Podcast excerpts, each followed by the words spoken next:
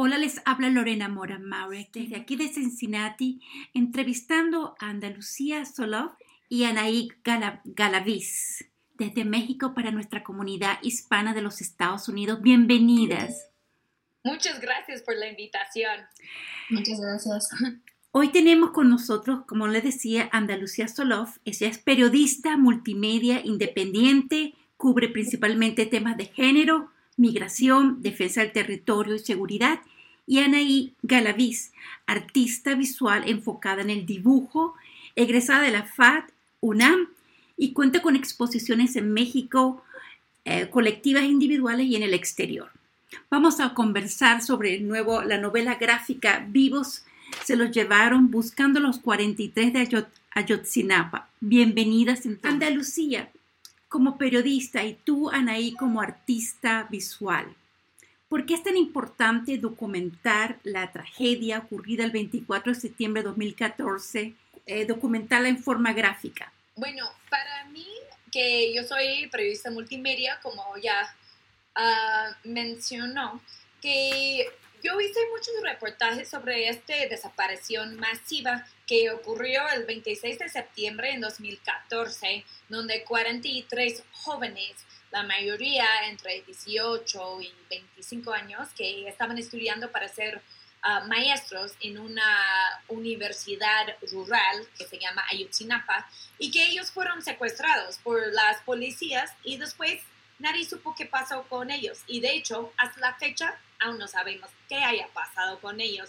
Entonces, yo casi de inmediata empecé a, hacer reportajes sobre estos hechos muy lamentables y cómo iba desarrollándose desde que el primer ataque donde murieron seis personas hasta que cuando pensaron que habían más y poco a poco gente iban regresando a casa hasta que llegaron a saber que sí había 43 jóvenes que no sabían qué había pasado. Y yo me di cuenta con todos los reportajes que yo hacía desde video, radio, entrevistas como ese y artículos que ni uno alcanzaba contar la historia completa, ni el dolor, ni la angustia que se, siente una mamá o un papá de no saber dónde está su hijo, de no saber que su hijo está comiendo, de no saber que su hijo está durmiendo y de no saber que un día su hijo va a regresar a casa, ¿no? Entonces yo dije, yo quiero hacer algo un poco más profundo y lo que sí yo no sabía qué hacer fue como con qué medio, porque otros estaban ya haciendo documentales, uh, algunos estaban haciendo foto, o sea, como exposición de foto, y fue hasta que ya tuve la idea de hacer este libro, la novela gráfica, porque yo siempre me había gustado la novela gráfica y que había leído muchos de Joe Sacco sobre Palestina, de Marjan Satrapi, sobre Irán y que puedo hablar de muchos más. Barefoot Jen sobre Hiroshima y fue cuando me di cuenta que una novela gráfica podría ser muy buena manera de contar esta historia con toda su profundidad y también llegar a otras audiencias que creo que Anaí también quizás podría hablar de un poco más de esa parte, pues el arte, pero también como el arte tiene este, un alcance muy diferente también. Pues justo eh, todo lo que menciona Andalucía, eh, para mí dentro del campo de las artes eh, siempre se me ha hecho muy importante tratar temas sociales y poderlos denunciar desde desde una estética, ¿no? Entonces, pues yo cuando me integré al proyecto, la idea era vincularme en un suceso político que muy importante para, para México, que creía yo o creo todavía que es necesario también eh, abordarlo desde, desde nuestra práctica artística y estética, dado que puede llegar de maneras eh, más sensibles a otro tipo de audiencias. ¿no? Eh, en este caso, nosotros nos dimos cuenta que con dibujos es mucho más fácil acceder a todo un público variado eh, que se encuentra en México, de personas que incluso no saben leer o que les cuesta trabajo, ¿no? Eh, de, de, jóvenes que de pronto no están tan vinculados con sucesos políticos porque están cansados de solo, ver noticias eh, referentes a estos, a estos temas y que por medio del arte y del dibujo puede ser como mucho más fácil acceder a ellos y interesarlos, ¿no? Que no sea solo estás leyendo datos, o sea, estás viendo videos y, que siempre tengan el mismo contenido, sino que se los presentes de una nueva manera, que es una manera de, eh, pues gráfica, ¿no? Entonces creo que ese es uno de los principales intereses que yo tuve para entrar al proyecto y que nos dimos cuenta y nos hemos dado cuenta ahora que ya salió la novela, que ha sido muy, eh, que ha sido eh, muy favorecedor para, para, esta historia, dado que ya quedó como este documento registrado, ¿no? Un libro siempre es un documento que va a permanecer en, en, la sociedad y gracias a este libro que, que es uno de los tantos que se han hecho, pero que es un libro diferente porque tiene dibujos, puede que lleguemos a, a muchas más audiencias por mucho más tiempo. Andalucía, pasaron siete meses desde la separación de los siete normalistas, de los siete estudiantes, y tú estabas ya trabajando en eso, pero decidiste crear este proyecto. Cuéntame cómo llegaste a conocer a Anaí y a Marco Parra, que es un dibujante, ilustrador también. ¿Cómo creaste este equipo y cómo pudieron manejar toda esta información para crear este, este libro, esta eh, novela gráfica? Pues es un proceso muy largo hacer una novela gráfica y más cuando es sobre hechos reales y que quieres que sea lo más apegado a la, a la veracidad y la realidad posible y que también ni una de nosotros habíamos hecho una novela gráfica antes, ¿no? Entonces yo había leído mucha novela gráfica y quizás Marco había leído cómic y Anaí había leído los dos, pero como que, que si uno ya, sabe, o sea, que se puede hacerlo, es, es otra historia. Entonces, uh, yo empecé ya en uh, junio, julio de 2015 y en ese momento empecé a trabajar con otro ilustrador joven que se llama Javier Corro y uh, él empezó a hacer algunos de los dibujos con, conmigo. Con, yo tenía una idea más o menos de qué quería en todo el libro y, y, escribí unos primeros capítulos, no todo el libro completo, que también es algo que realmente uno debe hacer, es escribir todo el libro y luego ilustrarlo, pero iban a la par porque tanto por tiempo y también creo que es muy importante mencionar que eso, hoy en día este libro sí está publicado por Penguin Random House, un editorial muy importante, pero por los primeros años fue un proyecto autogestivo que nosotros hicimos por nuestra cuenta, que vendemos mezcal y uh, fanzines y otras cosas para financiarlo y que por eso tardó mucho tiempo también porque yo tenía otro trabajo, Javier tenía otro trabajo y en un momento también, tanto por el trabajo y tanto por darse cuenta que, que Javier, por la creatividad, que él quería tener otro colaborador en este proceso un poco más del dibujo y el diseño, y él conoció a Anaí y eh, invitó a ella al proyecto. Ella ahorita seguro podría hablar de eso cuando se integró, pero la... Y en un momento, bueno, trabajamos dos años y que tuvimos como casi mitad del libro terminado, pero en ese momento, por razones personales, Javier decidió a, salir del proyecto. Entonces, uh, ahí, ahorita les muestro una copia. Hicimos un primer copia, que, que lo tengo aquí. Pero de ahí, lo que uh, hice fue buscar otro ilustrador y Anaí también y que fue muy difícil. Uno, porque no hay tantas personas que trabajan sobre novela gráfica periodístico, histórica aquí en México, y que con el tiempo corriendo, también que ya habíamos llevado algunos años, ya quisimos como terminarlo, llevarlo a, cabo y publicarlo con, con, Penguin, ¿no? Entonces, cuando ya uh, había uno y otro, y, y en el final llegó Marco, y él en aquel momento, y él y hasta la fecha, tiene la misma edad de los estudiantes desaparecidos, es muy joven y, y, pues muy talentoso. Marco, entonces ya se integró al proyecto y fue ya los tres nosotros trabajando, pero así en riega mucho, mucho, mucho para acabarlo, porque realmente desde que se integró Marco fue un poco a menos de ocho meses. Entonces Anaí y yo llevamos años trabajando en el proyecto y Marco llegó después a llevarlo a cabo y poco a poco integramos más personas, incluso los que hicieron las sombras, que hicieron el diseño, que apoyaban un poco con cosas de la investigación y realmente era como más de 10 personas en el equipo total que llevaron a cabo este libro. Anaí, cuéntame tú de tu experiencia cuando Andalucía te dijo, vamos a hacer este proyecto. Eh, sí, bueno, como comentaba eh, Andalucía, quien me invitó a mí fue Javier. Este, o sea, yo no conocía Andalucía. Eh, a Javier yo lo conocía porque también es artista visual y trabajamos en algunos proyectos previos juntos sobre fanzine, sobre todo. Y pues en realidad a mí me llamó la atención justo por todo esta, esto que comentaba anteriormente, que es integrar de pronto también los problemas sociales y políticos a la a la labor del artista, ¿no? Entonces, a mí se me hizo muy interesante eh, poder integrar mi, mi, dibujo dentro de, de, toda esta idea, todo este proyecto. Tampoco había trabajado con, con cómic nunca, con novela gráfica, y pues sí fue un reto, o sea, sobre todo porque la idea era que cada uno íbamos a dibujar, digamos que la mitad y la mitad, y para que eso pudiera suceder teníamos que cuadrar estilos de dibujo, eh, cosas que de pronto eh, parecen muy sencillas, pero que dentro de la labor artística son sumamente importantes, ¿no? Y llevan mucho tiempo.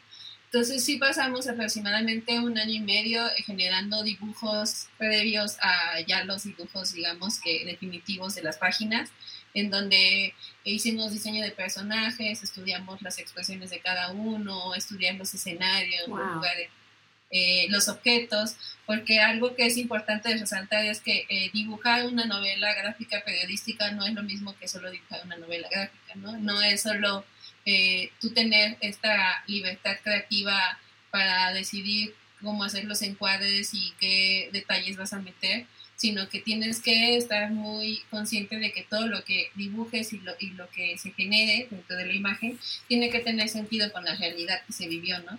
Entonces, eh, eh, al final eh, sí nos dimos algunas licencias creativas, sobre todo en los las imágenes que estaban poco documentadas, porque no teníamos como mucha información sobre lo que había pasado y, y qué estaba ahí realmente, pero casi todas las páginas fue pues trabajar en base a fotos, a videos, a registros que había tomado Andalucía, algunos otros eh, de compañeros de, de ANDA, eh, algunas ideas creadas por nosotros en base a, incluso capturas de pantalla, ¿no? De, Google Maps, este, muchas cosas de, de este estilo que, que, fueron las que más llevaron tiempo y que por eso, aunque al final Marco haya, y yo hayamos trabajado ya en conjunto junto con el demás equipo en ocho meses, eh, pues todo lo que se generó cuatro años eh, antes eh, fue la base, ¿no? La base ya sólida, eh, que tiene que ver con toda esa investigación de imágenes que se hicieron previamente. Andalucía, tú entrevistaste a 80 personas para escribir la novela gráfica, ¿no? Pero ¿por qué escogiste a los personajes como Ernesto Guerrero, Guerrero, Uriel Solís, María de Jesús, que es la mamá de José Eduardo, don Benito, que es el papá de Josivani, y Aldo Gutiérrez, que lamentablemente todavía continúa en coma. ¿Por qué escogiste esos, esos personajes de los 80 que, que hablaste, que entrevistaste para la novela gráfica? Sí, aquí de hecho puedes ver, son todos los personajes del libro, fotos, aquí lo tengo todos sus nombres y de de hecho, solo, solo para ah, aclarecer, son, eh, hice 80 entrevistas, no hice, son, algunos eran con las mismas personas repetidas cuando me faltaba detalle o otra cosa pasaba. Pero sí, entrevisté no sé cuántas personas, muchos. Y la razón por la cual elegí estos cuatro personajes es, uno es, es una historia de 43 jóvenes desaparecidos y tres estudiantes asesinados y uno en coma. Y si yo contaría la historia basado en como el testimonio de cada familia que sí hizo, en, se hizo en algunos otros libros, creo que la persona se perdería en este, en este libro, ¿no? Porque son muchas historias. Entonces, ahí yo dije, creo que sí tiene que ser una mamá, un papá y dos sobrevivientes. Y una cosa que no importa que sea periodismo gráfico o periodismo narrativa, que una cosa muy importante es la confianza. Entonces, que tus personajes tienen que tener la confianza contigo. Y eso yo trabajo mucho en cine documental, que tiene que ver también porque tú eres como una sombra a veces para esta persona. Sigues a esta persona, uh, preguntas cosas íntimas, ¿no? O sea, cuando estabas en tu cama y escuchaste esa bocina pasar diciendo que los jóvenes estaban en una fosa, ¿qué sentiste, no? Entonces tú estás entrando a, sus espacios ah, pues muy íntimos y que no, no cualquier persona te va a dar esta información, pero también ah, en el caso de María de Jesús, ella fue una de las primeras mamás, si no la primera mamá que me habló, ¿no? Entonces, por un lado yo dijo que ella eligió a mí, no yo a ella. Y ella reconoció desde el inicio la importancia de ah, llevar este caso al internacional. Y ahora, pues sí, aquí estamos hablando con una audiencia en Estados Unidos sobre este caso, ¿no? Y que aunque que ya casi no se habla de este caso fuera de México. Y que en, con don Benito también tenía que ver con la confianza, que pude ir a su casa en el primer mes desde la desaparición en un eh, y que representaba mucho porque es un pueblo muy humilde donde hace mezcal y que hay muy poco acceso a la educación. Él había sido migrante, los hermanos de Giovanni, su hijo, también habían sido migrantes y creo que representaba mucho de, de quiénes son los jóvenes que van a esta escuela, pero que también él, pues no voy a decir todo para que lean el libro, pero a, a su hijo en los medios le mataron uh, dos veces más en los medios que a los otros estudiantes, diciendo que pensaron que murió aquí, aunque que no era, y que murió en otro momento, y que, aunque que no era. Y eso es como una historia muy dolorosa que muestra la tortura emocional que sufren estas familias cuando no solo sus hijos están desaparecidos, pero de que también el gobierno miente a ellos y no les dan la información necesaria. Y de Ernesto y de Uriel, fue porque eso de la confianza y que me parecieron chavos muy, muy valientes, muy respetuosos y con mucho corazón que ellos seguían en la escuela, que seguían como siendo voceros del movimiento y que fueron sobrevivientes, ¿no? Ahí no hay muchos sobrevivientes que querían hablar y que, porque es muy difícil revivir y revivir y revivir ese momento cuando toda tu vida cambió, donde uh, viste tus, tus compañeros morir y también tus, tus compañeros desaparecer y es muy importante ah, reconocer que ellos saben que muy fácilmente pudieron ser ellos, ¿no? Entonces creo que así es como elegí a sus personas. ¿Se tiene esperanza después de los seis años de que se haya, que se haga justicia? pues ah, eso esperemos. Ha sido un poco difícil ah, con la pandemia, como sabemos, en muchos países del mundo tantas cosas de justicia se han parado y procesos legales que están pasando.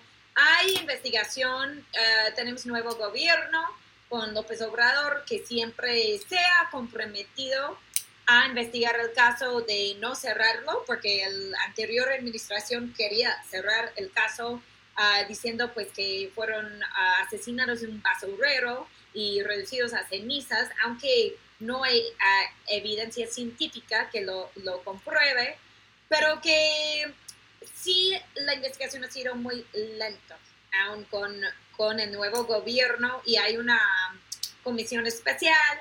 Y una cosa que da un poco de esperanza, están investigando altos funcionarios, como quien era el jefe Tomás Herón, que era un jefe de seguridad e inteligencia en este momento, y algunos otros políticos, porque eso no solo fue porque algunos, como dicen Estados Unidos, bad apples, algunos policías decidieron dispararles y secuestrarles, ¿no? O sea, tenía el involucramiento de tres niveles del gobierno, municipal, estatal y federal.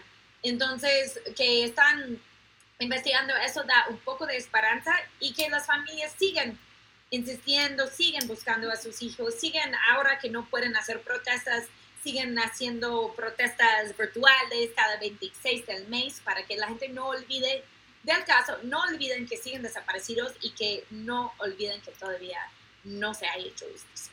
Anaí, ¿tú tienes esperanza? Pues sí, creo que eh, no podemos cerrar eh, ni el caso ni la idea de, de, lo que pudo haber pasado con ellos o, lo que, o dónde pueden estar hasta que se tenga algún, alguna prueba científica, ¿no? O tengamos mucho más eh, justicia y verdad dentro de todo lo que se ha dicho durante estos años. Creo que eh, el problema ha sido que como estaban involucrados tantos, tantos gobiernos, eh, fue muy fácil buscar la manera de taparlo y de tratar de cerrarlo, porque seguramente eso revelaría muchas más cosas, no nada más a ellos, ¿no? Entonces, eh, la ventaja es que tienen unos padres muy fuertes y muy, muy comprometidos y han sido, la verdad, un símbolo de, lucha eh, para yo creo que esta contemporaneidad que ha permitido que nunca estén solos y que todavía haya muchas personas que se acuerdan del caso, que lo apoyan y que tratan de, estar ahí, ¿no? De, de, en cada marcha, cada año, estar ahí, hacer presencia y que el, gobierno y, la gente se dé cuenta que no es algo que puede solo ya pasar desapercibido y ser olvidado como muchas otras injusticias. ¿Cuál es el próximo paso para ustedes? Ya están llegando a la comunidad en los Estados Unidos en español. Eh, ¿Hay interés de traducirlo en inglés, en otros idiomas? Sí, justo ahora estamos trabajando en una publicación que el libro va a ser, salir en noruego. Y eso es debido a un grupo de trabajo en solidaridad con movimientos sociales en México que se ha acercado mucho al caso. Ellos consiguieron el libro y lo van a publicar para el 26 de septiembre de este año en noruego y que ellos esperan que también en a las preparatorias de Noruega, Noruega que lo van a leer los estudiantes. Entonces eso me, me parece increíble. Uh, también estamos trabajando con la traducción en inglés y esperemos también uh, que mm, ahora tiene circulación más que nada en México y en Estados Unidos con Penguin Random House, pero también se puede adquirir en todo el mundo. Los de Noruega sí pudieron Noruega pudieron pedirlo en línea y recibirlo y que se pueden visitar nuestras redes, que, que seguro que podemos compartir aquí de, uh, en este podcast y en este video, que en un inicio yo había pensado más en el proyecto en inglés. Entonces tenía el nombre Alive You Took Them. Ahora va a ser Taken Alive en inglés. Pero bueno, las redes dicen Alive You Took Them, vivos se los llevaron. Y que la otra que queremos que también se puede distribuir en Sudamérica, en Centroamérica y en España, porque aunque que está en español, ahora sí está más enfocado en Estados Unidos y en México. Y lamentablemente muchas de nuestras presentaciones fueron cancelados. Ya pudimos hacer uno en, en, la escuela, hicimos uno en algunas comunidades, en Guerrero y aquí en la ciudad, y hemos ah, tenido muy, muy buenas reacciones de la gente pero por ahora pues están pausadas. Esperemos que pronto podamos regresar a, hacer las entrevistas. Ah, y también estamos pensando también sacar una versión en náhuatl, que es una de las lenguas indígenas en México y que algunos de los estudiantes ah, hablan. Este, eh, y creo que Anaí puede, un proyecto más que tenemos son exposiciones de arte que Anaí podría comentar. ¿Este libro dónde lo podemos encontrar en los Estados ah, Unidos? Sí, el libro en la novela gráfica, perdón. A ver las páginas y si Anaí podría primero decir eso y ya. Anaí, cuéntame. Eh, eh, la idea es eh, también generar a lo mejor una exposición. por el momento está pensada tal vez en la Ciudad de México, pero a lo mejor después se puede generar una exposición itinerante de todos los, los bocetos y los dibujos previos que se hicieron al, al resultado final del libro, ¿no? Dado que tuvimos, eh, pues como les comentaba, dos años de trabajo con Javier este, y muchos otros eh, de, estar investigando y generando bocetaje eh, para, para, la novela, nos gustaría que eso tenga un sentido también y que también sea público de alguna manera. Entonces estamos pensando en hacer una exposición de todos estos originales y todos estos bocetos, eh, para que también se pueda ver eh, parte del proceso, ¿no? Que no nada más sea tener el libro y que vean los dibujos muy bonitos y pienses que es muy fácil todo, sino que se vea como es un proceso donde primero se dibujaba lápiz, luego esos lápices eh, pasaban a mí para que yo hiciera las tintas, todo a mano, ¿no? Después esas tintas pasaban al diseñador que hacía los retoques digitales, que ponía eh, bien los recuadros, que hacía limpieza, que generaba los textos, eh, bueno, o sea, ya digamos que en los globos. Y pues, pues es, es como algo que nos gustaría que se pueda ver de alguna manera, entonces pensamos que la exposición puede ser una buena salida. Ah, se puede conseguir en, en Estados Unidos, se puede visitar eh, la página penguinrandomhouse.com y que eh, también en esa página se puede comprar, pero también está disponible en IndieBound, Powell's, Hudson Booksellers, Books a Million, Walmart, Amazon, Target, Barnes Noble, uh, and Bookshop.org. Entonces se puede conseguir en muchos lados y también pronto esperemos que saldrá en, en, inglés y que nos pueden seguir en nuestras redes de Vivo se las llevaron en Facebook y en Instagram y también en um, Twitter. Qué emoción, ¿verdad? Que están, que están llevando los libros para muchas partes y que se puede obtener, están disponibles en las tiendas este, digitales donde venden libros.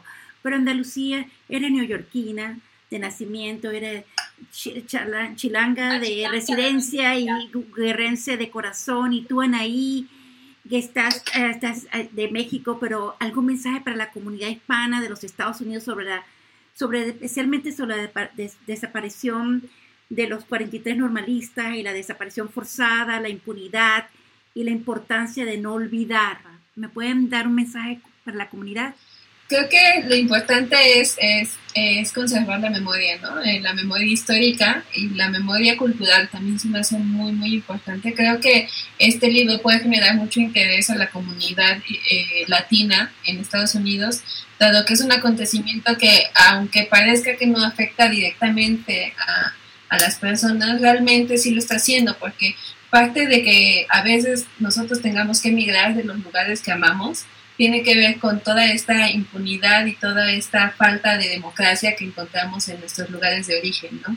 Y creo que eh, ahora que vemos tanto racismo en el mundo y tanta intolerancia hacia la migración, no nos damos cuenta que nosotros a veces también somos eh, los que la generamos al no ser empáticos con todas las personas que se han tenido que mover del lugar y, y al no entender que cualquier acontecimiento político que o cualquier acontecimiento que, que tenga eh, un problema hacia la humanidad eh, nos afecta directamente siempre. Entonces creo que es muy importante que, que sean conscientes de eso eh, y que y pues que sigamos generando este apoyo y esta red, ¿no? Dado que ahora que ya tenemos todas estas redes sociales y que somos un mundo tan globalizado, entendamos que siempre nos podemos comunicar unos con otros y que, y que todos somos al final humanos, ¿no? No importa si somos chilangos, guerrerenses,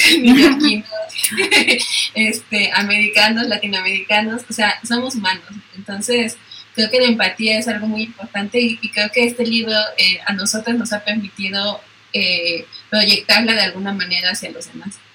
Y pues yo diría que yo pienso en Antonio Tizapa, que es un papá de un normalista desaparecido. Él vive en Nueva York, él es migrante y él ha hecho mucho para que en Estados Unidos sepan más del caso y que él dice, es mi hijo y es tu hijo, ¿no? O sea, como pudiera es mi hijo, que, que yo sufro y no sé qué, haya pasado con él, pero también pudiera ser tu hijo.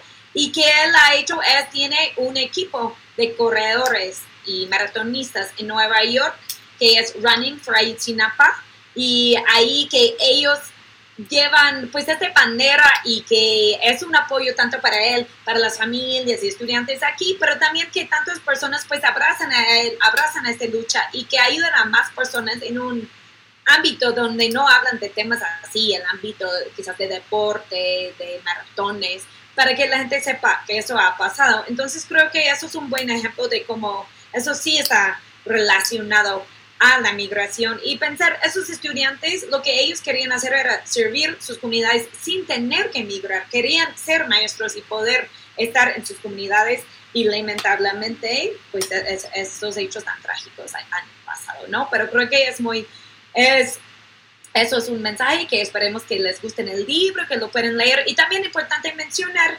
que se puede ah, adquirir una copia digital también y si tienen una relación con su, biblioteca y que quieren pedirlo para que lo tengan en su biblioteca, también lo pueden hacer para que, que las más personas puedan ah, leer el libro.